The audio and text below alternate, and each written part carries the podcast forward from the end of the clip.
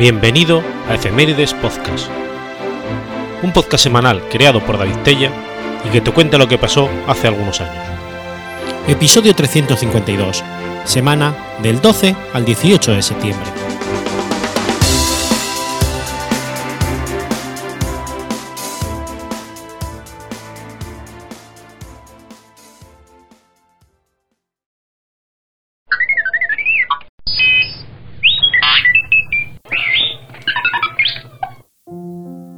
12 de septiembre de 1213.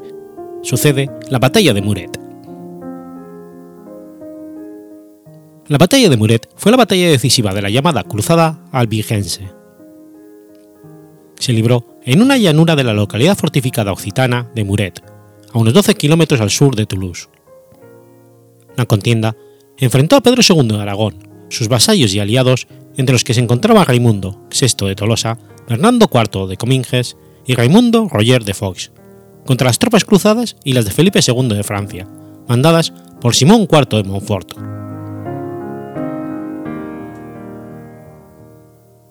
A principios del siglo XIII, la herejía cátara se había afianzado en Occitania amenazando la doctrina de la Iglesia católica.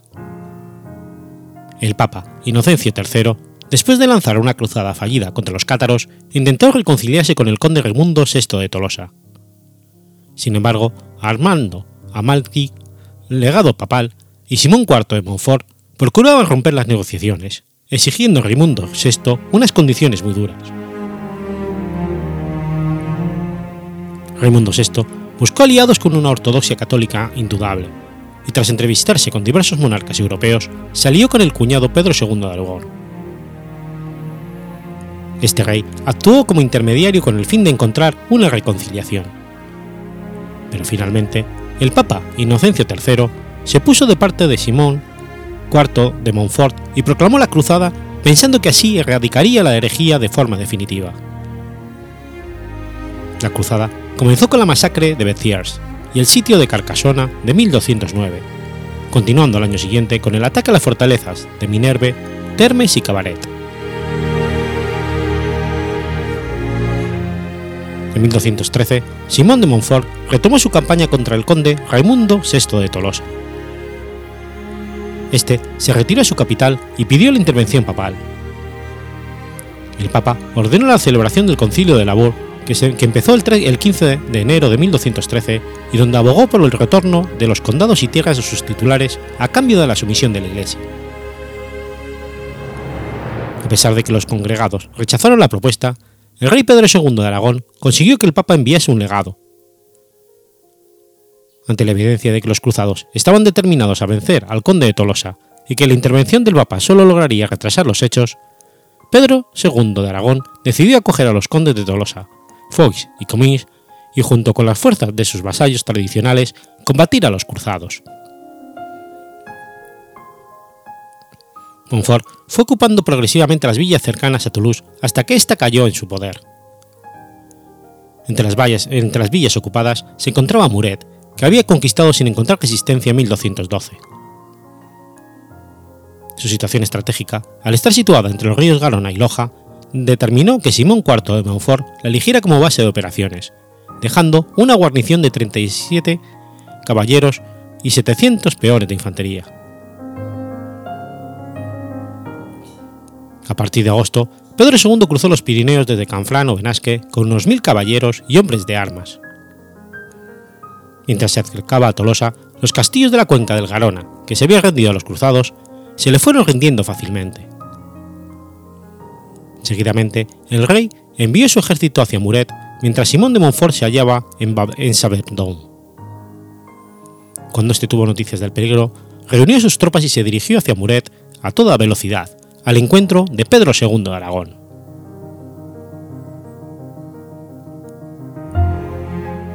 El 10 de septiembre, las tropas de Pedro el Católico se unieron a las de sus aliados occitanos y montaron el campamento en el llano de la ribera izquierda del Garona. El campamento estaba situado a una distancia prudencial de la fortaleza de Muret.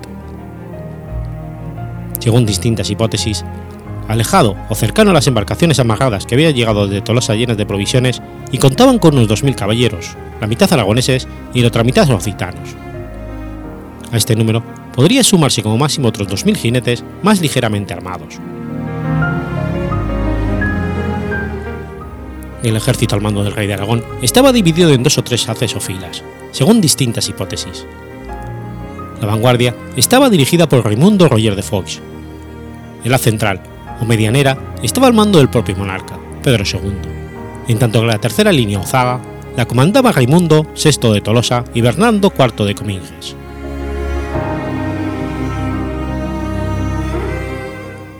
El 10 de septiembre, el ejército tolosano aragonés comenzó el asedio con almageneques y otras armas de asedio. Simón de Montfort salió por una puerta distinta, oculto a las tropas del rey aragonés, y atacó con unos 900 caballeros, reservando un escuadrón que dirigía personalmente, el cual avanzó por la izquierda y atacó el flanco. Probablemente el ejército citano aragonés no pudo formar correctamente sus filas, y los cruzados llegaron al cuerpo donde estaba el rey y lo mataron. Simón IV de Montfort, en clara inferioridad numérica y con víveres para solo una jornada, y a más de 100 leguas de su base de operaciones, decidió no quedarse encerrado en el castillo de Muret y lanzó un ataque fulminante, utilizando la mejor arma de la caballería pesada, la carga. Organizó la caballería francesa en tres escuadrones de unos 300 caballeros cada uno. El escuadrón de vanguardia lo dirigía Guillaume de Contres y Guillaume Desbarres, el segundo escuadrón estaba mandado por Buchan de Marly y el tercero por el propio Simón de Montfort. La madrugada del día 13 de septiembre, la infantería tolosana reinició los trabajos de asedio, atacando las puertas de la muralla mientras la caballería vigilaba la posible salida de los cruzados.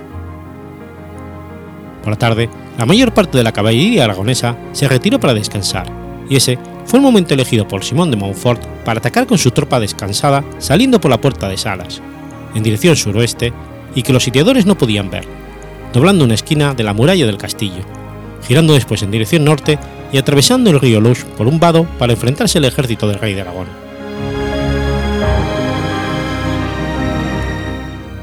La caballería cruzada emergió de repente del nivel del lecho del río avanzando hacia el llano y sorprendiendo a los sitiadores. Los dos primeros cuerpos giraron a la izquierda y la primera de las tres acometidas de los franceses fue respondida por las tropas de Raimundo Roger de Foix, pero tuvieron que replegarse rápidamente ante la impetuosidad de la caballería francesa, tomando el relevo las tropas del rey aragonés. Los franceses, con su gran maniobrabilidad y conservando la formación, mantuvieron la ventaja numérica en las dos acometidas siguientes, y no permitieron que los aragoneses se reagruparan. Pedro el Católico había decidido probar su valía como caballero, cambiándose la armadura con uno de sus hombres para enfrentarse como simple caballero a Simón de Montfort. Pero el objetivo cruzado era el de matar al monarca a cualquier precio porque la defensa de la Iglesia justificaba todas las acciones, y así se lo encargó a dos de sus caballeros, Alain de Roussy y Florent de Ville, que abatieron al caballero que vestía la armadura real y después al propio rey cuando éste se, descubrió al grito De aquí está el rey a pesar de haber acabado con algunos de sus atacantes. Todo ello, según la crónica de Bernard de Desclot, fuente muy tardía, teniendo en cuenta que ni las contemporáneas al hecho ofrecen datos fiables. La noticia de la muerte de Pedro II extendió el pánico entre el resto del ejército, que fue completamente derrotado al ser sorprendido por un ataque por el flanco efectuado por las tropas de reserva de Montfort, que motivó que los caballeros aragoneses emprendieran la retirada los peones del contingente provenzal, que eran siempre muy numerosos, y que aún no habían participado en el combate, viéndose desbordados por el alud de caballeros aragoneses y occitanos que retrocedían de forma desordenada, fueron alcanzados por los caballeros franceses y sufrieron muchas bajas. No sucedió tal cosa con la caballería, que logró huir, a excepción de los magnates que constituían la mesnada real de Pedro II, y que tenían como misión última defender a su monarca los cuales sufrieron también notables bajas, que se podían cuantificar en unos 80 caballeros entre muertos y heridos. Simón IV de Montfort obtuvo el triunfo de la batalla, convirtiéndose así en el duque de Narbona, conde de Tolosa y vizconde de Bessier y Cascarsone. Los condes de Foix y Comines volvieron a sus feudos, y el conde de Tolosa viajó a Inglaterra para encontrarse con Juan I, dejando los cónsules de Tolosa para que negociasen con los jefes de la cruzada. Pesar de que el hijo de Raimundo VI, Raimundo VII, arrebató al poco tiempo el poder de Simón de Montfort, esta batalla marcó el preludio de la dominación francesa sobre Occitania y el final de la expansión de la Casa de Aragón-Barcelona y de la Corona de Aragón en la región, ya que Pedro II había conseguido el vasallaje de los condados de Tolosa, Foix y Comminges, y según el autor francés Michel de Robert, el final de la posible formación de un poderoso reino aragonés catalano-occitano que hubiera cambiado el curso de la historia de España. La corona se centró a partir de entonces en la reconquista de la península ibérica, que se había repartido unas décadas antes con los tratados de Tudilén y Cazorla. El cadáver de Pedro II, que había sido excomulgado por el mismo que lo había coronado, fue recogido por los caballeros hospitalarios de Tolosa, donde fue enterrado, hasta que en 1217 una bula del Papa Honorio III autorizó el traslado de sus restos al Real Monasterio de Santa María de Sigena, donde fue inhumado fuera del recinto sagro. El hijo de Pedro II, el futuro Jaime I, que en aquel momento contaba cinco años, se encontraba bajo la custodia de Simón de Montfort. Tras la muerte de Pedro II, Jaime quedó huérfano de padre y madre, ya que ese mismo año su madre, la reina María de Montpellier, falleció en Roma, a donde había viajado para defender la indisolubilidad de su matrimonio. Ante esta situación, se envió una embajada del reino a Roma para pedir la intervención de Inocencio III. El Papa, en una bula y por medio del legado Pedro de Benevente, obligó a Montfort a ceder la tutela del infante Jaime a los caballeros templarios de la corona de Aragón. La entrega del joven Jaime se produjo finalmente en Arbona en la primavera de 1214, donde le esperaba una delegación de notables de su reino, entre los que figuraba el maestre de los templarios en Aragón, Guillermo de Montedrón. La tutela del monarca recayó en este último. Los templarios lo instruyeron como rey en el castillo de Monzón, en la actual provincia de Huesca, junto con su primo Ramón de Berenguer V de Provenza. Antes de llegar a Monzón, se detuvieron en Lérida, donde las cortes lo juraron fidelidad. Mientras el regente Sánchez Raimúndez se disputaba la soberanía con el tío de Jaime, Fernando de Aragón, en el momento más crítico en el que los notables catalanes estaban a punto de iniciar una guerra civil por la soberanía en contra de los de Aragón, Jaime, con tan solo nueve años de edad y aconsejado por los caballeros templarios, tomó la corona y todos los nobles juraron fidelidad al monarca. De ahí en adelante, la expansión aragonesa de Jaime I y sus sucesores se dirigió hacia las tierras de Valencia y el Mediterráneo. El dominico Raimundo de Peñafort, uno de los principales consejeros de Jaime I, introdujo la Inquisición de la Corona de Aragón con la misión de perseguir a los cátaros. En Occitania, durante todo el siglo XIII y principios del XIV, los cátaros sufrieron una dura persecución llevada a cabo por la Inquisición y dirigida por los monjes de la Orden de los Padres Predicadores, conocidos como dominicos. Los últimos núcleos de cátaros se refugiaron en el castillo de Queribús, última fortaleza caída, en cuevas y espulgas de los valles altos de los Pirineos, especialmente en Aligué, y muchos escaparon a territorios de la corona Aragón. Lérida, Purcheldá, Prades o Morella se convirtieron en centros de cátaros occitanos, Morella vivió el último perfecto cátaro conocido, Guillem de Belibaste, hasta ser capturado en la localidad próxima de San Mateo para posteriormente ser interrogado por la Inquisición, trasladado y quemado en la hoguera en Villerouge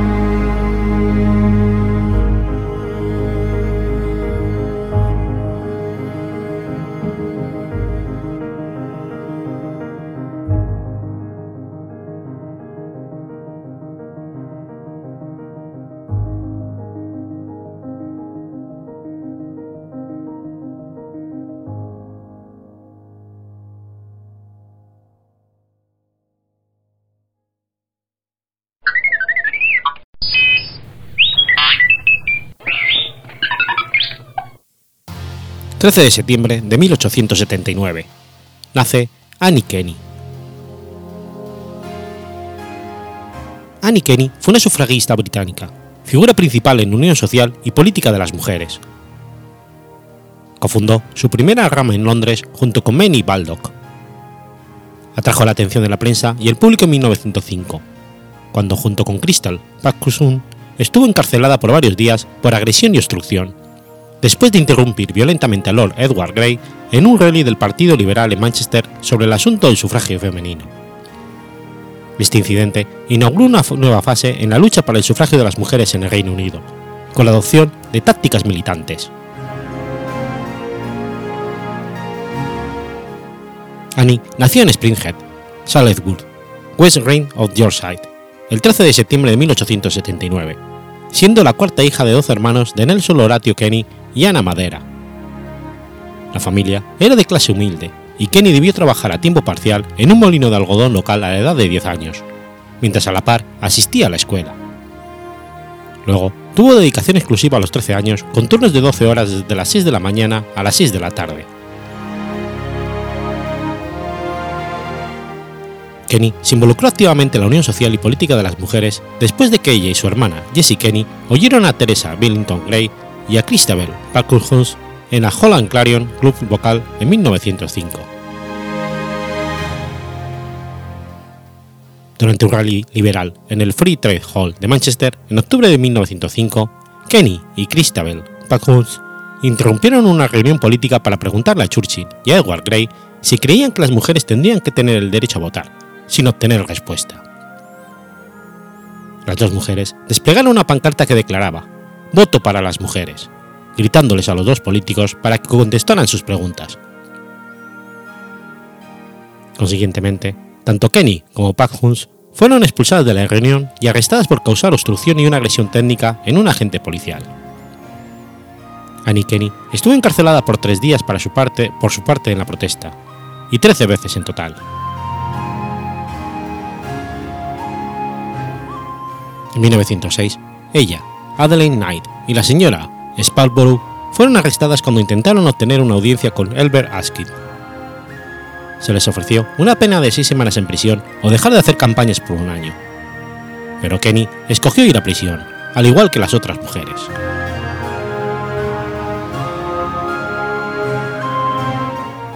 Kenny era una mujer de clase obrera y formó que terminó formando parte de la jerarquía senior del WSPU, diviniendo en sublíder en 1912, algo inusual en una organización de clase media. Un año después, Kenny y Flora Durmont lograron que representantes del WSPU pudieran reunirse con políticos como David Lloyd George y Lord Edward Grey. La reunión había sido con el propósito de que eran mujeres de clase obrera representando su clase explicaron la paga terrible y condiciones laborables que padecían y su esperanza de que el derecho a voto habilitara a las mujeres para desafiar el status quo en una manera democrática. Alice Hawkins, de Leicester, explicó cómo sus amigos trabajadores varones podían escoger un hombre para representarles políticamente en el Parlamento, mientras que las mujeres quedaban sin representación. Con el estallido de la Primera Guerra Mundial en 1914, Emily Parkhurst llamó a un cese de las movilizaciones sufragistas e instó a las mujeres a devenir activamente en trabajos tradicionalmente considerados para hombres, dado que la mayoría estaban ausentes por la guerra. Esto pausó el movimiento sufragista, relanzado el 16 de abril de 1915 con el eslogan que lo era mil veces más el deber de la militante sufragista luchar contra el Kaiser por el bien de la libertad que luchar contra gobiernos antisufragistas. Como parte de esto, durante el otoño de 1915, Kenny acompañó a Emily Parkhurst, Flora Drummond, Nora Drake Fox y Gracia Rowe a Gales del Sur, Midlands y Clayside a reclutar y animar sindicatos para apoyar el trabajo de la guerra. Llevó su mensaje a lugares tan lejanos como Francia o los Estados Unidos, pero eventualmente contrajo matrimonio con James Taylor y se estableció en Edgewood, Hertfordshire después de que las mujeres mayores de 30 años se les otorgara el derecho de voto en 1918.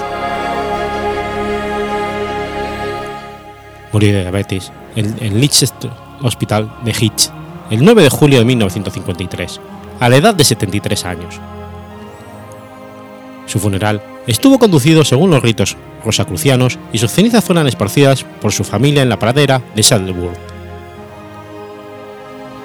En 1999, el Consejo Municipal de Oldham levantó una placa conmemorativa en su honor en Lacebrook Mill en Leeds, cercano a Holman, lugar donde Kenny había empezado a trabajar en 1892.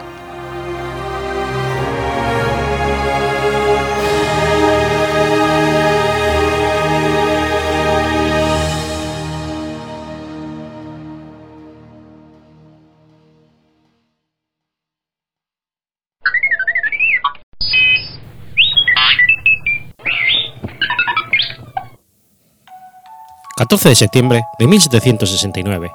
Nace Alexander von Humboldt. Friedrich Wilhelm Heinrich Alexander, más conocido como Alexander von Humboldt, fue un, un polímata, geógrafo, astrónomo, humanista, naturalista y explorador prusiano, hermano menor del lingüista y ministro Wilhelm von Humboldt.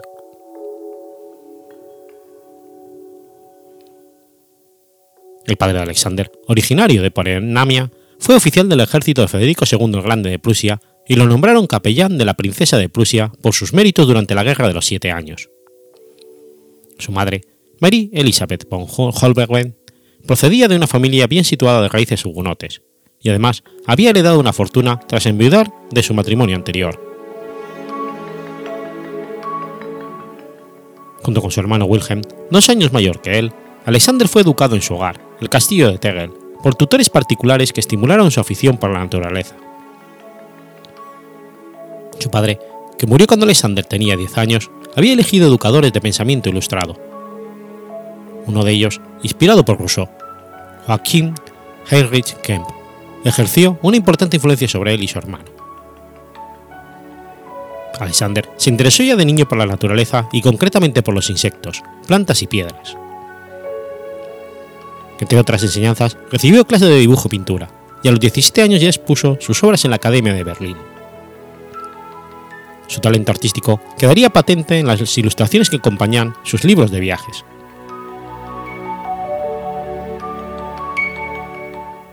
Alexander Wilhelm tenía una relación particular con la Casa Real, la cual queda patente en el hecho de que el príncipe heredero fuera padrino de Alexander.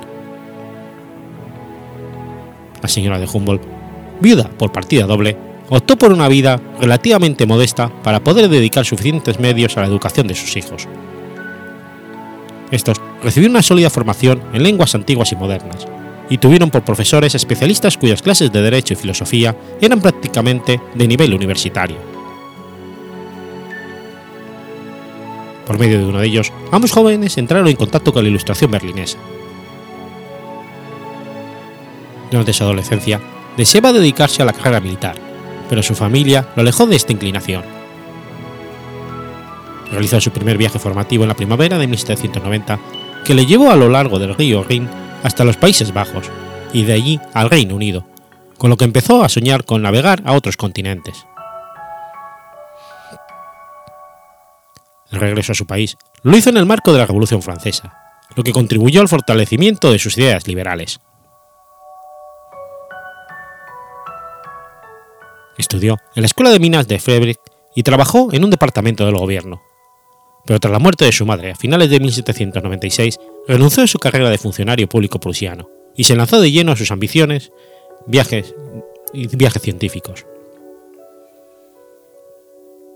Tenía disponibilidad de fondos económicos, fruto de su herencia, y se relacionaba con personalidades como Johann Wolfgang von Goethe y Friedrich Schiller.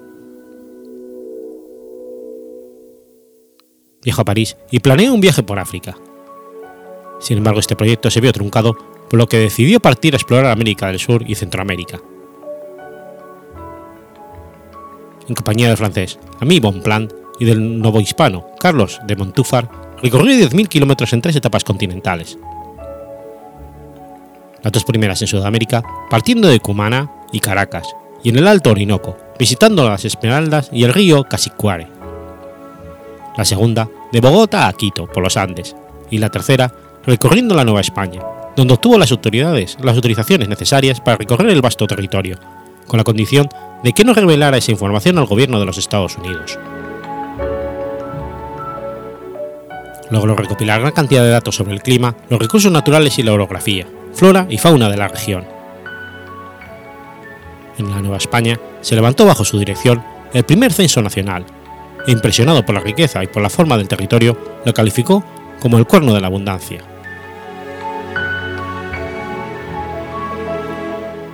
Visitó Bogotá con el principal objetivo de entrevistarse con el botánico José Celestino Mutis, lo que le representó tener que remontar el río Magdalena y ascender por los caminos de los Andes.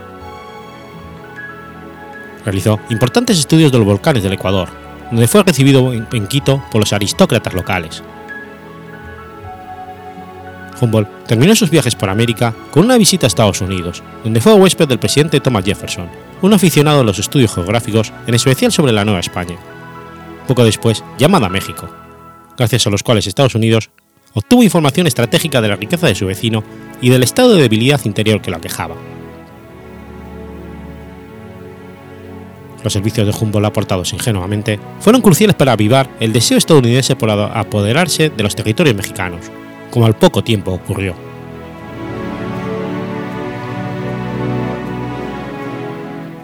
De hecho, el mapa de Nueva España, que a la postre apareció publicado en su ensayo político de la Nueva España, era conocido y utilizado por el ejército de los Estados Unidos con miras a la guerra contra México. Finalmente, Humboldt, Bonpland y Montúfar regresaron a Europa desde Filadelfia y llegaron el 30 de junio de 1804 a Francia. En París conoció a Simón Bolívar, que solía decir que Humboldt era el descubridor científico del Nuevo Mundo, cuyo estudio ha dado a América algo mejor que todos los conquistadores juntos. Humboldt conoció en París en 1818 al joven científico peruano Mariano Eduardo Rivero y Ustari, estudiante en la École Royale de Mines de París, de quien fue años después gran amigo y mentor, como fue del ecuatoriano Montúfar, que volvió al Ecuador a luchar por la independencia de ese país. Viajó con Bonpland a España, recorriendo pie la costa mediterránea desde Marsella hasta las ciudades españolas de Barcelona, Valencia y Alicante. Al llegar a Madrid, gracias a que a lo largo del camino fueron tomando medidas de altitud, elaboraron el primer esquema seccional preciso del relieve de la península ibérica. Madrid obtuvo dos salvoconductos, uno otorgado por Mariano Luis de y el otro extendido por el Consejo de Indias, para realizar la expedición a tierras americanas. El 5 de junio de 1799, zarpa de La Coruña a bordo de la corbeta de guerra Pizarro y a los 14 días hace escala en las Islas Canarias, donde organiza una expedición para subir hasta el cráter del volcán Teide y entablar reuniones con los científicos de Tenerife. Retoman el rumbo hacia las Indias españolas, con dirección a La Habana y México, pero una epidemia de fiebre tifoidea desatada en la embarcación los hace desviarse hacia tierra firme y desembarcar en Cumaná, al oriente de Venezuela, el 16 de julio de ese mismo año. Desde allí recorre la península de Arayá, Cumanacuá, el valle de Caripe, la cueva de Guacharo, el lago de Guanoco, las misiones de San Fernando y otros lugares del actual oriente venezolano. Seguidamente parten hacia el puerto de La Guaira, haciendo escala en Igorote, desde donde Bonpland continúa el viaje por tierra. El 20 de noviembre llega Humboldt a La Guaira y emprende marcha hacia Caracas, Allí se cuenta con un plan y son recibidos por el gobernador y capitán general Manuel de Guevara Vasconcelos, que se ocupa de atenderlos. Instalados, ambos viajeros se dedican a explorar los alrededores de la ciudad y el 2 de enero de 1800 ascienden a la silla de Caracas, que junto al pico Nahuatl y el cerro del Ávila conforman la cadera montañosa que los aborígenes llamaban Guaraira Repano.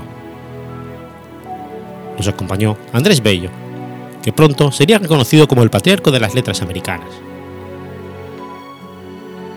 Más tarde, parten hacia los valles del Tuy y Aragua, visitando Antimano, La Victoria, Turmero, Maracay, Valencia, Guacara, Las Trincheras y Puerto Cabello. Desde allí se dirigen a los llanos centrales pasando por Calabozo y San Fernando de Apure. Siguen hacia Guayana, venezolana y recorren los pueblos de Misión hasta llegar a San Carlos del Río Negro exploran el río Orinoco, sus afluentes y en particular el brazo de Casicare, un peculiar afluente que comunica las cuencas del Orinoco y el Amazonas. Visitan Angostura y desde allí se dirigen por el Pau a Barcelona y después a Cumaná, terminando así el recorrido por el territorio de Venezuela.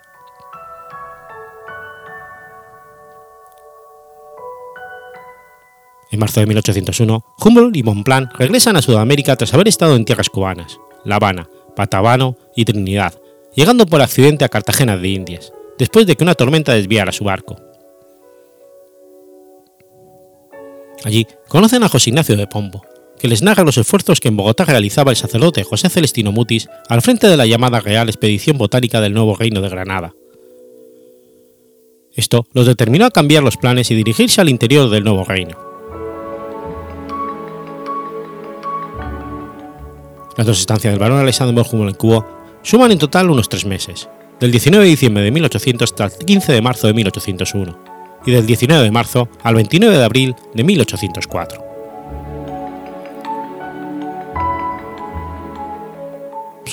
Su, estancia en la isla fue fructífera. Su libro Ensayo político sobre la isla de Cuba describe de manera sistemática las características de dicha isla y finaliza describiendo su viaje hacia Butabano y Trinidad,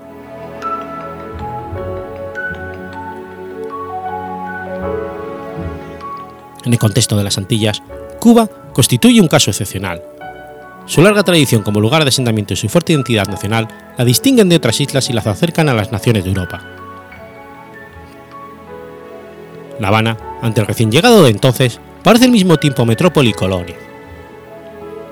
Cuba ocupa un sitio especial en la topografía imaginaria de Humboldt, como frontera geográfica entre la América del Norte y la del Sur, como eslabón imaginario entre América y Europa, como pausa necesaria en el viaje de Venezuela a Colombia y de México a los Estados Unidos.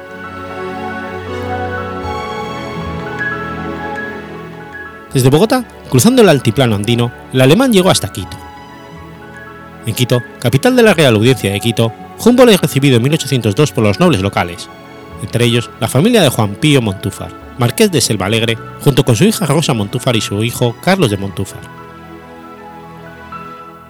Luego, Humboldt realizó varias ascensiones a los Andes ecuatorianos, entre ellos al Chimborazo, el nevado más alto del Ecuador. También subió al volcán Cayambe. Humboldt recorrió prácticamente toda la sierra del Ecuador, realizando mediciones de las montañas y recolectando plantas. El alemán se mostró muy interesado en el estudio de las ruinas incaicas existentes en el actual Ecuador, como el castillo de Ingapirca en la provincia del Cañar, realizó también una importante accesión al volcán Pichincha, monte tutelar de Quito, en compañía del joven Montúfar. Se alojó en la residencia palaciega de los marqueses de la Selva Alegre y fue recibido por otras importantes familias nobles de Quito, como los marqueses de Maenza, que lo atendieron en su hacienda de la Ciénaga, en las cercanías del volcán Cotopaxi, de la ciudad de la, la que también estudió.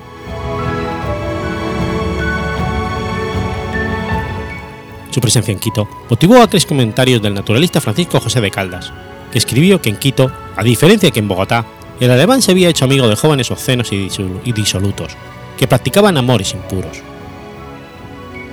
Relató que supuestamente antes de la ascensión al Pichincha, Humboldt se, se amaneció en una juerga con Montúfar.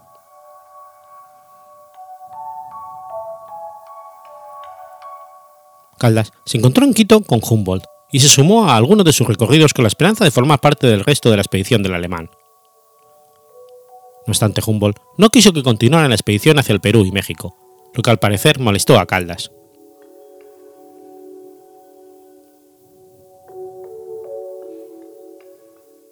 El marqués de Selva Alegre, padre de Carlos, le permitió acompañar al alemán en su gira por la América española, pagando una fuerte suma de dinero por el viaje del joven Montúfar, lo que incluyó su manutención.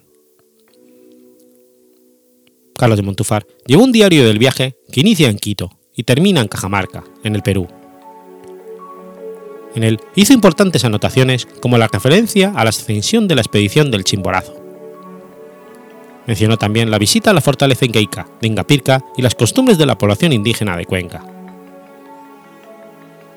Montúfar estuvo en la expedición durante todo el trayecto por los actuales Ecuador, Perú, México y Estados Unidos Incluso llegó con Humboldt hasta París, donde se separaron, pues el joven quinteño tenía previsto estudiar en España.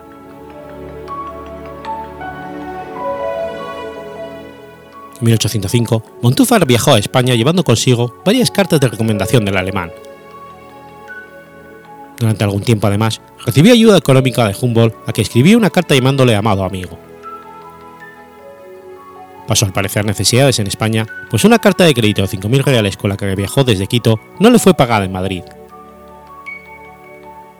Antes de separarse de Humboldt en París, el barón le dio 8.000 reales para sus gastos y hizo luego varios giros desde Berlín por medio del sistema existente de la época de cartas de crédito entre banqueros corresponsales. Una carta encontrada en el archivo Humboldt en Berlín muestra los pedidos de ayuda económica de Montúfar al sabio alemán, pero no se sabe si finalmente pudo pagar dichos préstamos. El 22 de marzo de 1803 llegó con una fragata española de Guayaquil a Acapulco, el puerto mexicano del Pacífico visitó las cercanías y las describió en su diario, antes de proseguir su viaje el 29 de marzo por Chilpancingo y Tasco hasta la Ciudad de México. En un México construido con las ruinas de la capital de los aztecas, Humboldt describió, descifró el calendario azteca o piedra del sol que fue desenterrado en la Plaza Mayor e hizo varias excursiones por los alrededores.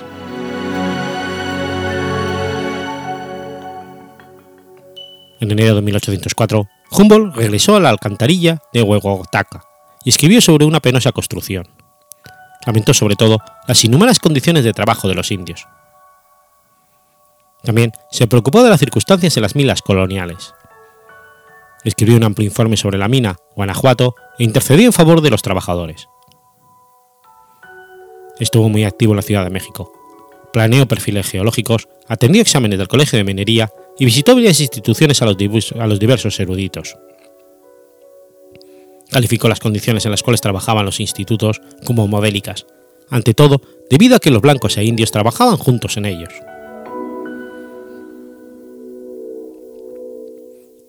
El 20 de enero de 1804 sale del Centro Cultural Iberoamericano y va a Veracruz. Durante este viaje, mide el, el con aproximadamente 4.560 metros sobre el nivel del mar. El Iztaccíhuatl y escala el cofre de Perote. La medición de los volcanes es una evidente prioridad en su viaje, en particular el pico de Orizaba, que Humboldt midió solo de lejos. Esto tiene una importancia para los navegantes que se acercaban a la costa mexicana. Durante su estancia en la Intendencia de Puebla, visitó la pirámide de Cholula, calculando su altura en 54 metros de elevación perpendicular y 349 metros de anchura horizontal en su base. Sus lados, orientados con exactitud a los meridianos y paralelos, desde su cima realizó gran número de observaciones astronómicas. Registró en su obra Ensayo político sobre el Reino de Nueva España que en esta provincia se hablaban tres lenguas enteramente distintas, el mexicano, el totonaco y el talapaneco, La primera es propia de los habitantes de Puebla, de Cholula y Chalcal, la segunda de los de Zacatlán y la tercera se conserva en las inmediaciones de Tlapa. Tras su estancia en Veracruz, continúa su viaje por La Habana hacia los Estados Unidos.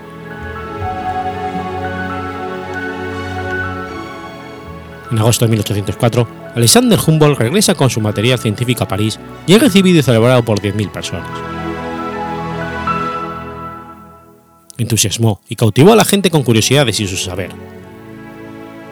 El tiempo siguiente lo pasa en París analizando sus resultados.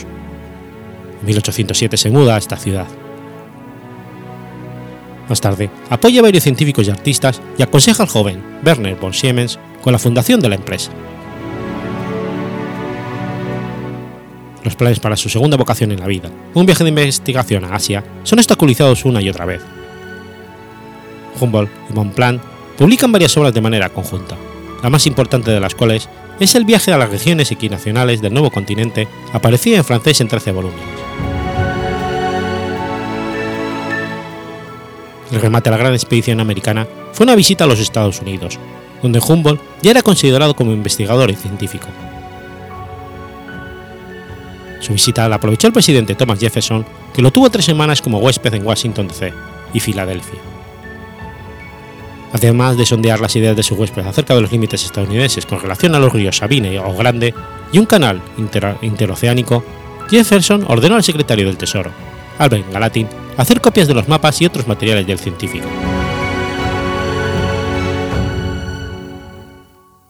En 1804 y 1827 se estableció en París, donde recopiló y publicó el material recogido en sus expediciones, contenido todo él en 33 volúmenes que llevan por título Viaje a las regiones equinocciales del nuevo continente.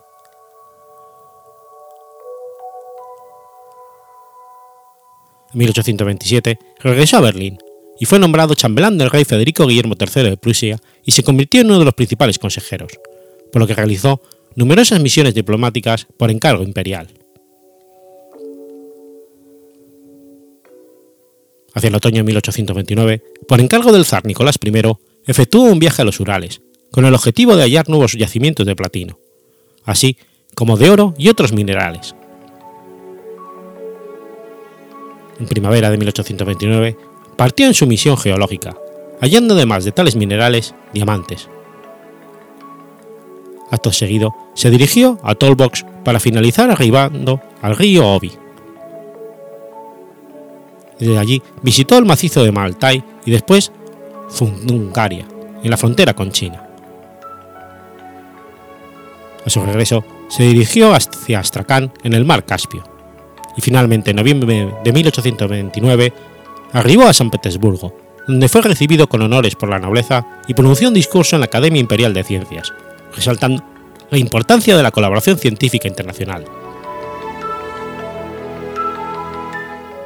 Durante los últimos 25 años de su vida, se concentró principalmente en la redacción de Cosmos, monumental visión global de la estructura del universo. Humboldt es considerado uno de los últimos ilustrados. Tras haber gastado toda su fortuna, murió en 1859 en Berlín sin dejar descendientes. Sus restos fueron sepultados en el Panteón de Tegel.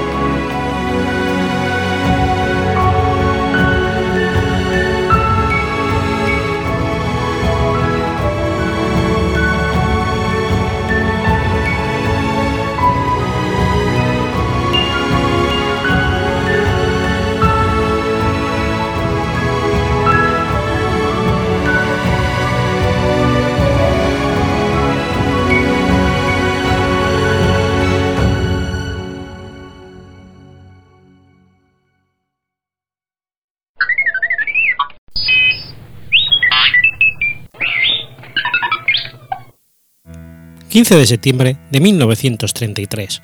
Sucede la Batalla del Chaco. La batalla de Campo Grande de la Guerra del Chaco entre Bolivia y Paraguay se produjo en la primera quincena de septiembre de 1933. Desde el punto de vista estratégico, constituye un momento de inflexión entre la defensa activa y el retorno a la ofensiva del ejército paraguayo. La que llamó Batalla Gigante de Gondra se convirtió para él en una obsesión y puso un empeño apasionado en prepararle las mejores condiciones, a fin de asegurar el éxito. En lo íntimo de su conciencia, cifraba en el resultado favorable de esta acción el desquite para todos los desastres ocurridos bajo su dirección y el recobro con creces de su prestigio. Tenía un concepto optimista a favor de las superiores condiciones que atribuía a las fuerzas bajo su mando en relación a las adversas. Por consiguiente, las necesidades operativas de la batalla de Gondrabullo obligó al general Hans Kunt, comandante del ejército boliviano, a extraer tropas de la novena división al mando del coronel Carlos Banzer, que defendía al Iguatá, dejando la zona adelantada de este fortín con tres unidades separadas entre sí. Cerca de Arce, sobre el camino que venía del Iguatá, se hallaban 700 hombres del regimiento RI-27 Chacaltaya, al mando del mayor Arauz. Cinco kilómetros a la izquierda, en Campo Grande, estaba desplegado el regimiento RC-2 Balivian, al mando del teniente coronel González Quint. En el extremo derecho de esta especie de abanico, a 4 kilómetros del Chacaltaya, en Pozo Favorito, estaba una compañía del regimiento RI-18 Junín. Las patrullas paraguayas constataron los pocos soldados y el aislamiento de estos tres núcleos defensivos, por lo que el coronel José Félix Estragarribía, comandante del ejército paraguayo, planeó que la séptima división, al mando del teniente coronel Ortiz, realizara tres cercos al mismo tiempo. Pese a que los bolivianos detectaron el aumento de patrullas enemigas hacia el norte y noroeste, y que la aviación detectó una picada camionable y pozos artesianos en construcción, las patrullas enviadas por el regimiento RI-27 boliviano para confirmar estos movimientos no detectaron nada. Resultó evidente que la novena división boliviana ya no disponía de oficiales capacitados para este tipo de misiones, y, que Kunt no le prestaba atención a los informes de la aviación. Por otra parte, Kuhn asumía que cualquier movimiento de tropas paraguayas hacia otro sector que no fuera Gondrabullo favorecía sus planes.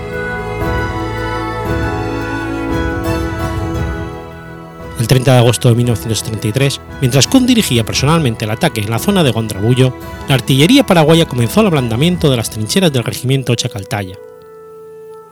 Al mismo tiempo, la infantería se abrió por ambos costados, salió a su retaguardia y cortó el camino que lo conectaba con Aliguatá. Un pequeño destacamento boliviano, al mando del subteniente Pedro Tardío, salió rápidamente de Aliguatá para socorrer al Chacaltaya, pero no consiguió despejar ese camino. Tardío falleció en el ataque. Un destacamento más fuerte, compuesto de 2.000 hombres, pertenecientes a los regimientos RI-18 Junín y RI-6 Campos, lograron despejar las fuerzas enemigas de las espaldas del Chacaltaya. Estas fuerzas volvieron luego a su posición inicial, dejando nuevamente solo al Chacaltaya. El teniente coronel Ortiz siguió insistiendo en esta operativa puramente distractiva. Días después, el teniente coronel Toro, jefe de operaciones de Kuhn, recibió en Muñoz un pedido urgente de refuerzos de la novena división porque el Chacaltaya estaba siendo nuevamente rodeado y a su vez, en Campo Grande, el regimiento boliviano notaba una mayor actividad enemiga. Toro decidió mover hacia Alihuatá al regimiento RI-4 Loa, que pertenecía a la cuarta división y que estaba de reserva en contra. Debía pedir autorización a Kuhn, que había ordenado que no se lo utilizara sin su aprobación. Mientras tanto, la situación del Bolivian del Chacaltaya se fueron agravando progresivamente. A la noche del día 6 de septiembre, el regimiento Loa, al mando del teniente coronel José Capriles, llegó a Aliguatá y se ubicó hacia el este para vigilar la picada que sale de Aliguatá hacia Pozo Favorito. No recibió agua, por lo que tuvo que limpiar un pozo antiguo existente en el lugar. A las 8 de la noche, Capriles recibió la orden de enviar soldados hacia Pozo Favorito y destacó hacia ese lugar a la compañía Zambrana, por ser la más numerosa. Este movimiento hacia la derecha resultó ser a posteriori un paso en falso. Sin tener la autorización de Kuhn, Toro movió al resto del regimiento Loa hacia Campo Grande en ayuda del Vallabán. Molesto por esta decisión, Kuhn viajó a Liguatá para analizar la situación con el coronel Carlos Banzer. Ambos estimaron erróneamente que el centro de gravedad del ataque enemigo era el que se dirigía contra el regimiento Chacaltaya.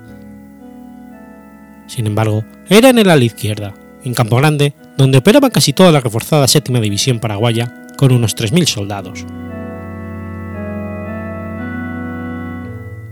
El 9 de septiembre, a las 8 y 25, el coronel Banzer informó a Kuhn que una patrulla había chocado a 1,5 kilómetros al norte de Charcas con una fuerte fracción enemiga, pero que en los demás sectores había calma. Veinte minutos después, la situación había cambiado radicalmente.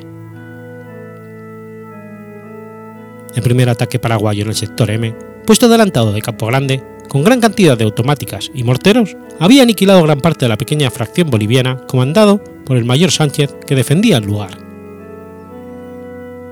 Totalmente desmoralizado, Sánchez ordenó la retirada hacia el puesto Pantoja, distante 3 kilómetros hacia el suroeste. El ataque se produjo cuando este oficial inspeccionaba la línea y lo afectó de tal manera que sufrió una crisis nerviosa de tipo persecutoria, pidiendo su inmediato relevo, porque decía que sus hombres lo querían matar. Al día siguiente, un batallón y un pequeño escuadrón tuvieron que abandonar el puesto Pantoja ante el peligro de ser rodeados. En la noche del día 10, los soldados del regimiento Loa llegaron al frente de Campo Grande en malas condiciones físicas. Y el día 11, el teniente Pantoja informó a Capriles que las fuerzas paraguayas de su frente totalizaban unos 3.000 hombres. Pese a estos datos, y sin darle tiempo para organizarse en su nueva posición, Ayala Moreira le ordenó a Capriles que apurara la recuperación de los puestos Pantoja y M, pero este no pudo evitar que el enemigo lo, lo superara por los flancos. En el intento, fue herido al chocar imprevisiblemente con una patrulla. El desconcertado coronel Banzer viajó a Campo Grande para analizar in situ la grave situación, y allí corroboró lo que decían sus subordinados, a su regreso a Liguatá, fue detectado por patrullas avanzadas paraguayas que ya se disponían a cerrar también el camino de Campo Grande a Charata, a pocos kilómetros del punto denominado J. teniente coronel Toro, en su comunicación telefónica con Banzer, desestimó las advertencias del jefe de la novena división sobre la importancia de las fuerzas enemigas en su ala izquierda. Lo acusó de alarmista y de confundir patrullas con regimientos enemigos. El 12 de septiembre de 1933, el camino de Campo Grande a Charata fue ocupado por fuerzas paraguayas al mando del teniente coronel Eugenio Garay, quedando los regimientos Balivián y Loa completamente rodeados. La presión paraguaya se hizo cada vez más intensa tanto por el norte como por el este. Para liquidar la batalla y evitar la acción de nuevos refuerzos, un ataque paraguayo quebró la línea de Balivián por lo que se tuvo que emplear personal de cocina y estafetas para cerrar la brecha. Los comandantes cercanos no pidieron más ayuda, pues Manzer les había dicho que la novena división ya no tenía reservas y que solo podía ayudar al regimiento Chacaltaya, que defendía el camino de Arce a Alihuatá, desde donde se asumía que venía el ataque principal. Desde el punto de vista estratégico, Kuhn siguió insistiendo en que toda la operación paraguaya frente a la novena división era una acción meramente distractiva que el enemigo realizaba para aliviar su frente en la zona de Gondra Bulló, y que él no caería en ese juego. Por consiguiente, ordenó a Banzer que las tropas sostuvieran sus posiciones. Teniente coronel Capriles no se animó a intentar, por su cuenta, una ruptura pese a que sabía que era lo más razonable antes de que los efectos del cerco y la falta de agua lo paralizaran por completo. Al atardecer del segundo día del cerco, las fuerzas rodeadas en Campo Grande oyeron ruidos de combate desde el sector J, al norte de Charata. Era la compañía zambrana del regimiento Loa, enviada erróneamente a Pozo Favorito y que ahora volvía en socorro de los sitiados. Tras media hora, el ruido cesó. El capitán Julio Zambrana Vallá y muchos de sus hombres sucumbieron en el intento de ruptura.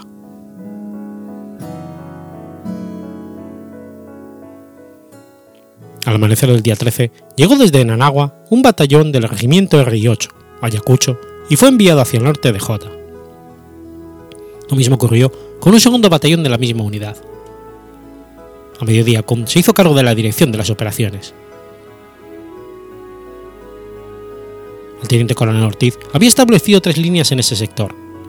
Una mirando hacia Aliguatá, para detener las fuerzas bolivianas de socorro que pudiesen venir desde ese fortín. Otra acosando a los sitiados y una tercera en el medio, para ir y venir en apoyo de una u otra pared.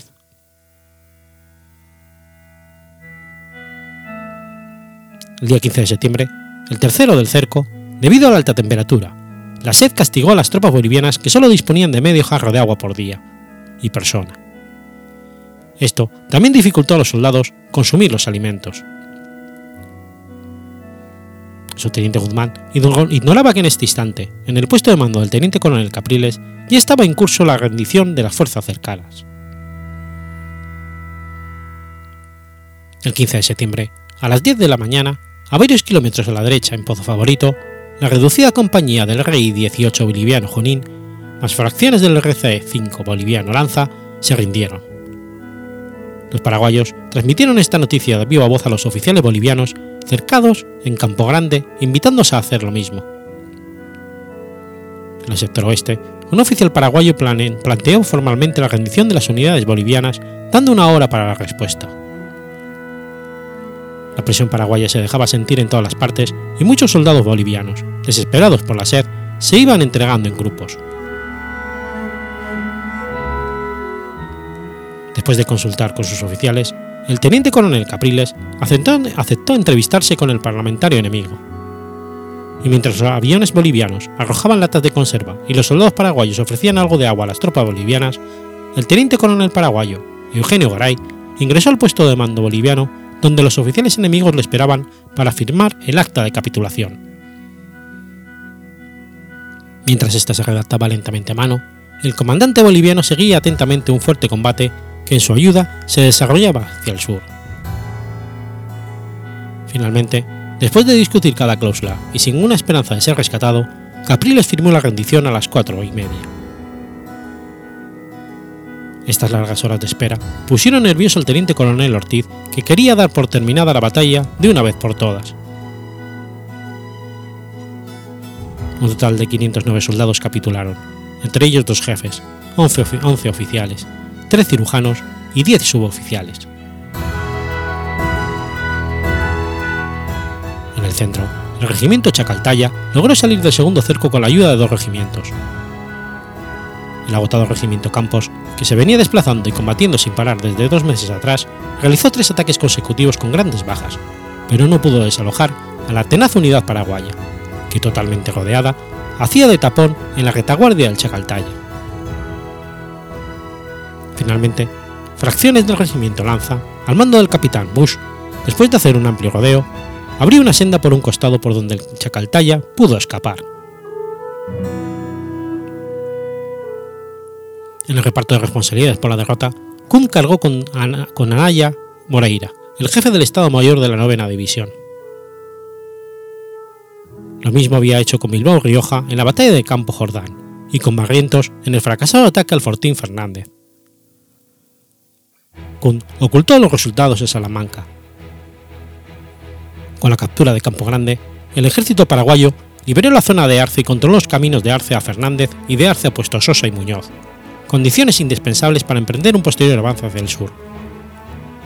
Además, esta batalla, pese a las pequeñas unidades empleadas en la misma, marcó el cambio de estrategia del ejército paraguayo. El coronel Stigarrabi pudo evaluar el estado en que encontraba la capacidad operativa del ejército enemigo. Observó las reacciones lentas y dubitativas del comando boliviano ante lo sorpresivo del ataque paraguayo su vuelta a la táctica de enviar refuerzos en pequeñas cantidades y cuando la situación era casi desesperante. Asimismo, pudo constatar en los prisioneros capturados el cansancio y la creciente desmoralidad que cundía en los oficiales y soldados bolivianos, que desconfiaban cada vez más de las órdenes que recibían de sus altos mandos. El teniente coronel paraguayo Ortiz, a cargo de toda la operación, ocultó hasta el final la dirección principal de su ataque, logrando que el enemigo distribuyera inadecuadamente sus fuerzas. En mérito a sus respectivas actuaciones, los oficiales responsables fueron ascendidos al grado inmediatamente superior. José Félix Estagarribia fue ascendido a general y sería el único oficial con este rango en el ejército paraguayo en operaciones hasta terminar la guerra.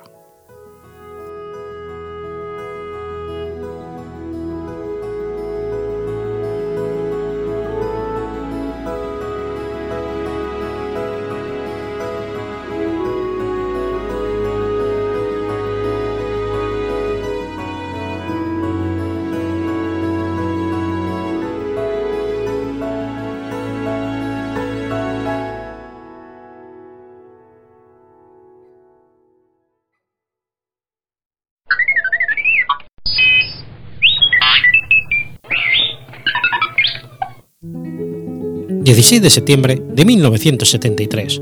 Muere Víctor Jara. Víctor Lidio Jara Martínez fue un músico, cantautor, profesor, escritor y director de teatro chileno. Víctor Jara nació el 28 de septiembre de 1932. Algunas fuentes señalan que nació en el pueblo de San Ignacio, que formaba parte del entonces departamento de Bulnes. Otras fuentes señalan el pueblo de Quiriquina, uno de los cuatro pueblos de la comuna de San Ignacio. En cualquier caso, habría nacido dentro de la provincia de Ñume. Después de pequeño, se habría trasladado con su familia a Lonquén. Nació en el seno de una familia de padres campesinos, caracterizado por un arraigado folclore. Su padre Manuel Jara se dedicaba a las tareas de campo, y su madre, Amanda Martínez, originaria del sur de Chile, además de dedicarse a las labores domésticas, tocaba la guitarra y cantaba. Víctor tenía cuatro hermanos, María, Georgina, Eduardo y Roberto.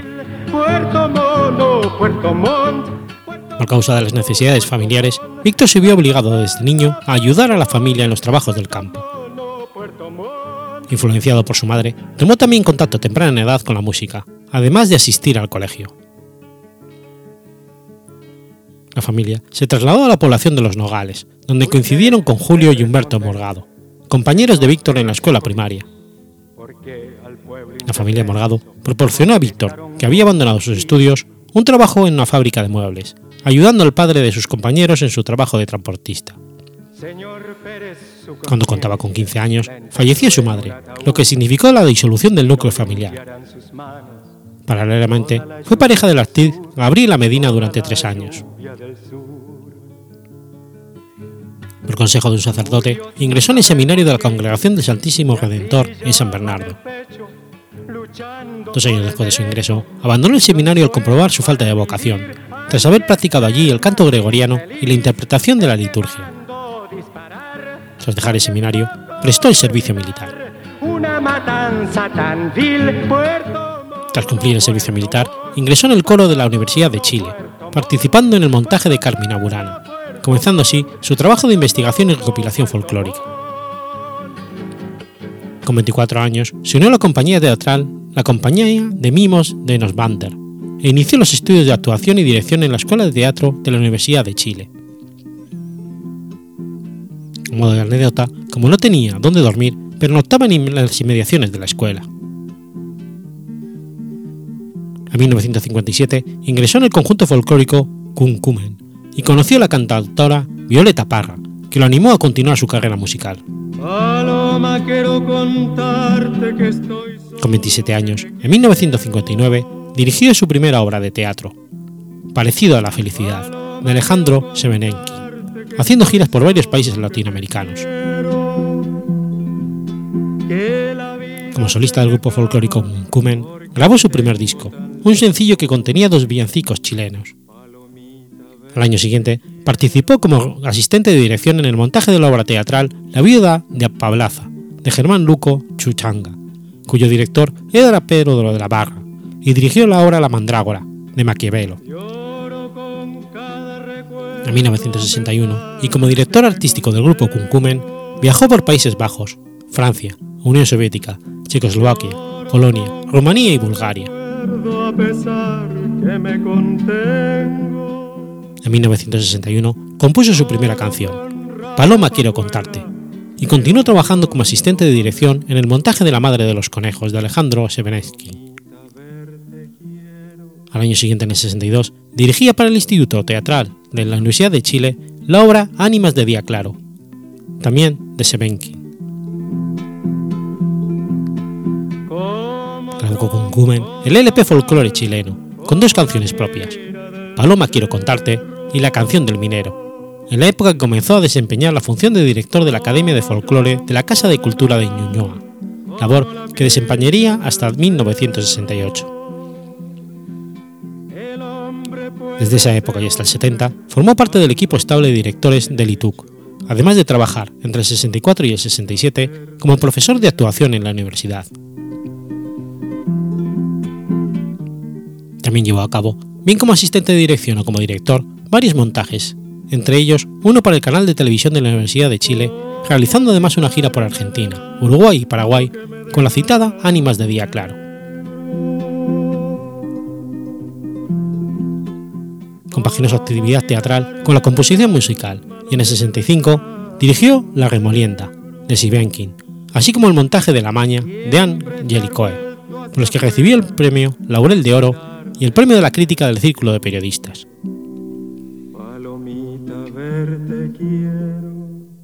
Ejerció como director artístico del grupo Quilapayún entre el 66 y el 69, y hasta el 70 actuó como solistas en la Peña de los Parra.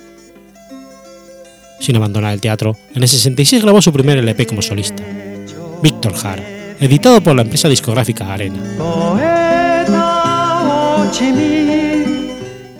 En el 69 llevó a cabo el montaje de Antígona, de Sófocles, para la compañía de la Escuela de Teatro de la Universidad Católica.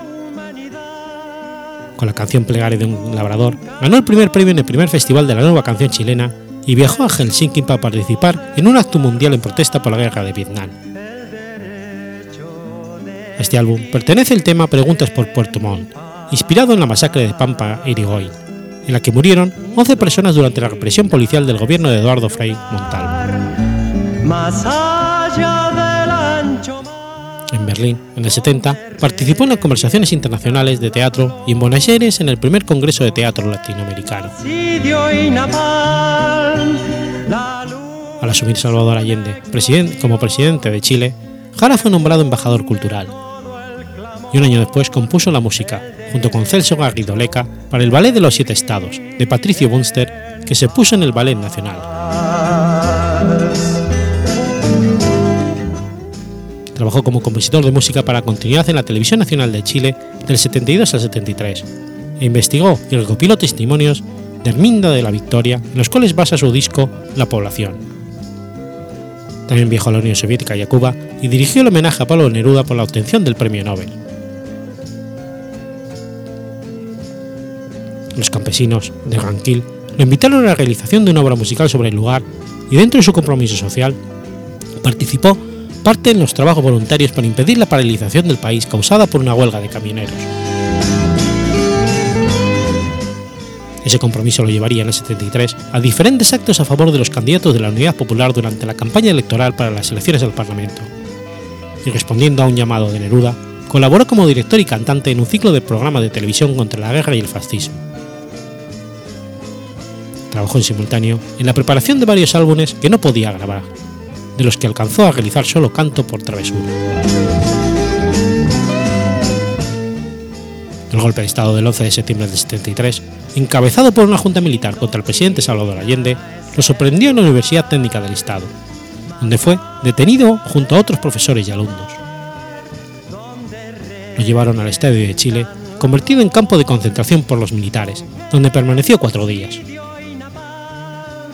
Lo torturaron durante horas, le realizaron quemaduras con cigarrillos, le rompieron los dedos, le cortaron la lengua y lo sometieron a simulacros de fusilamiento. El 16 de septiembre lo acribillaron y el cuerpo fue encontrado el día 19 por los vecinos de la población de Salta Olga en las cercanías del cementerio metropolitano, con 44 impactos de bala junto a los cuerpos de Litre Quiroga, director de Gendarmería, y Eduardo Coco Paredes, director de la Policía de Investigaciones. Durante su internamiento en el Estado de Chile, escribió su último poema y testimonio, Somos 5.000, también conocido como Estadio Chile.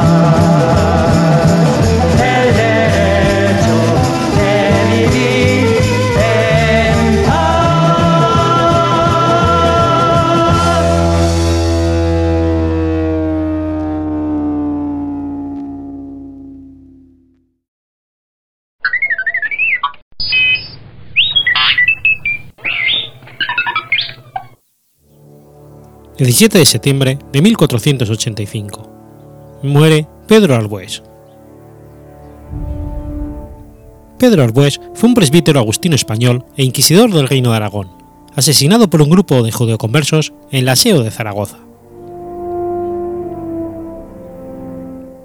Nació en Épila, en 1441, hijo de Antonio de Arbués y Sancia Ruiz. Estudió filosofía, probablemente en Huesca, y en 1469 ingresó en el Colegio Mayor de San Clemente de Bolonia. Fue catedrático de Filosofía Moral en la Universidad de Bolonia durante el periodo 1471-74, adquiriendo el grado de doctor ese año. En el 74 fue ordenado sacerdote y poco después canónigo del Aseo de Zaragoza. El 4 de mayo de 1484, el inquisidor general Tomás de Torquemada nombró a Pedro Arbués, junto con Fray Pedro Gaspar Juglar, inquisidor de Aragón. Sin embargo, en Teruel las autoridades le negaron la entrada en la ciudad y aquellos respondieron con la excomunión de los magistrados y de todos los habitantes de la villa. El clero de Teruel recurrió entonces al Papa que revocó la excomunión y por su parte el municipio escribió al rey para protestar. La Diputación General de Aragón le dio su apoyo dirigiéndose también al rey, afirmando que no había herejes allí y que los que hubiera debían ser tratados con, monestaciones e y persuasiones, no con violencia. La respuesta del rey Fernando fue contundente.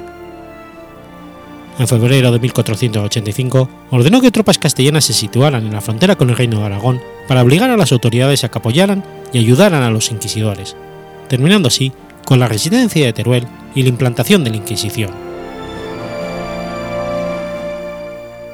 Los nuevos inquisidores comenzaron de inmediato su labor, realizándose poco después varios otros de fe que consiguieron mediante torturas.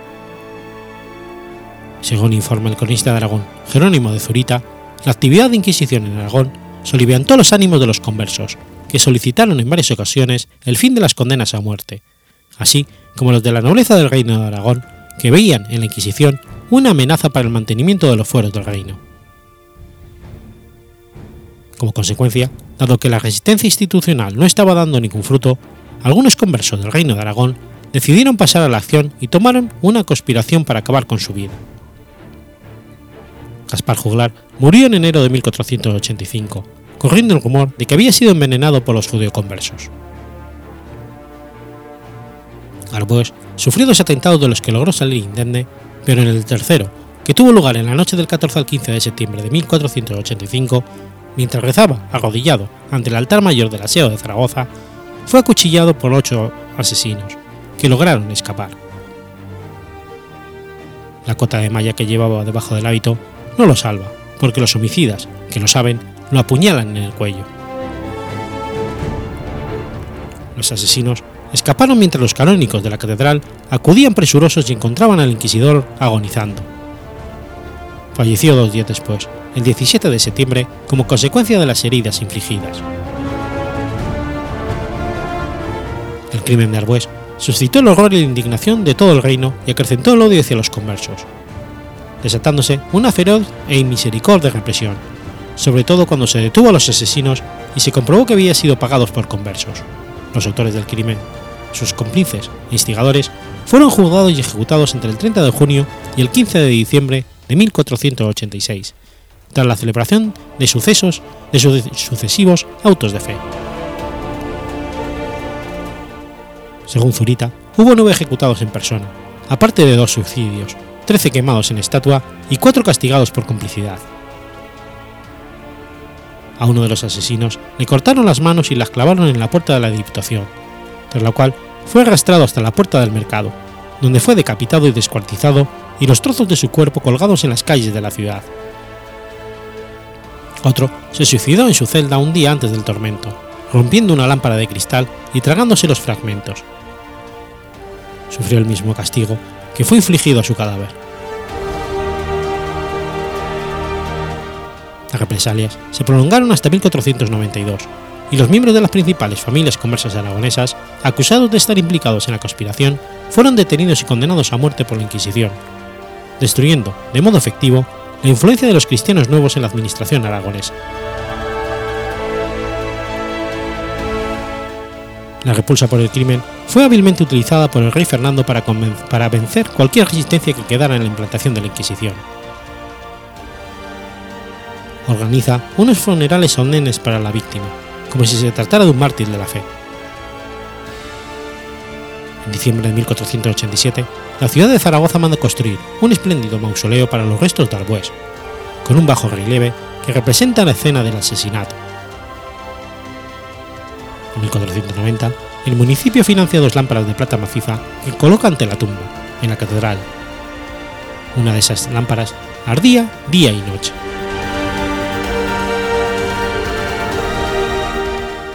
La Iglesia Católica lo considera mártir y santo. Fue beatificado por el Papa Alejandro VII el 17 de abril de 1662 y canonizado por Pío IX el 29 de junio de 1867. Su sepulcro, realizado por Gilmore Lanes, se encuentra en la capilla del aseo Pedro Barbués del Aseo de Zaragoza.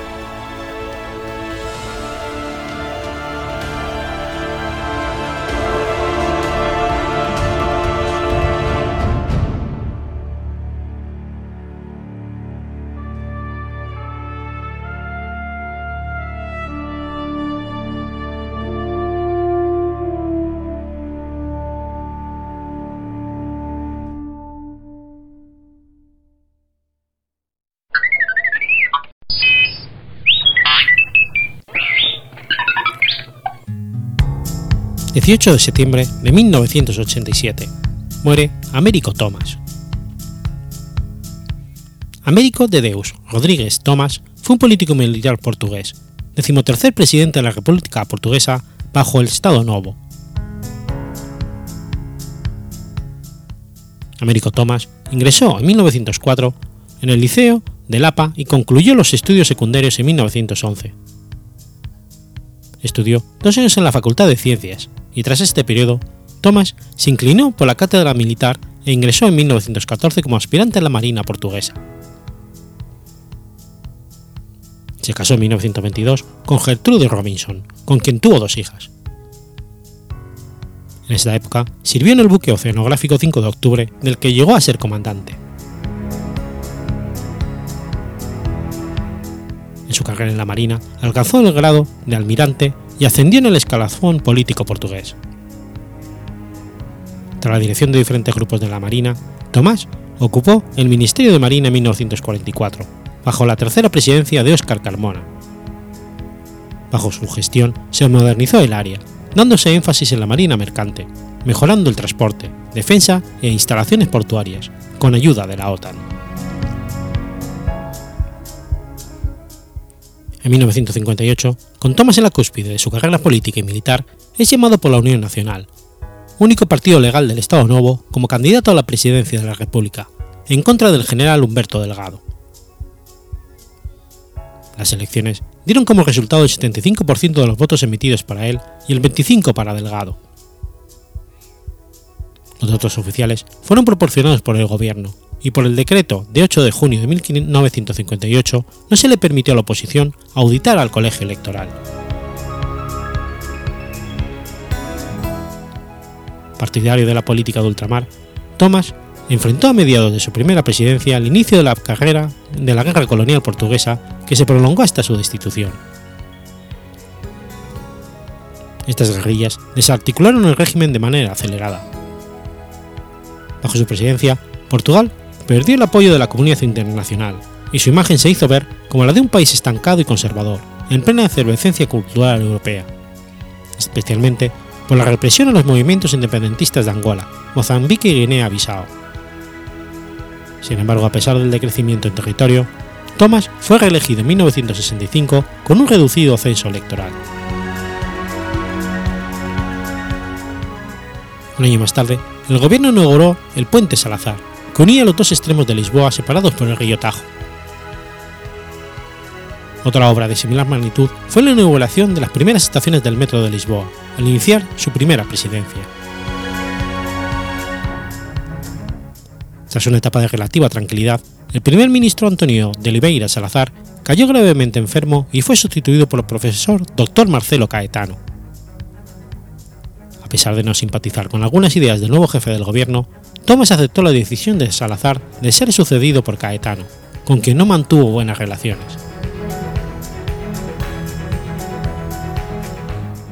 En 1972, Thomas fue reelegido en el marco de una crisis de inestabilidad en el país. En el 74 se inicia la conspiración contra su presidencia que derivó en la Revolución de los Claveles, destinada a la instauración de un régimen democrático. Thomas fue destituido el 25 de abril, se le removió del rango de almirante y fue expulsado de la Marina. Fue trasladado a Madeira, de donde se exilió a Brasil. Tomás organizó diversos procesos con el gobierno para retornar a Portugal y ser repuesto en la Marina. Finalmente, durante la presidencia de Ramalho Eanes, se le permitió retornar a su país en 1980, sin llevar a cabo ningún procedimiento penal. No lo restituyeron de su empleo. Tras el abrupto fallecimiento de una de sus dos hijas, Thomas vivió alejado de la vida pública hasta que falleció en 1987, en una clínica de Cascais la edad, a la edad de 92 años. Sus restos están en el panteón familiar del cementerio lisboeta de Ajuda.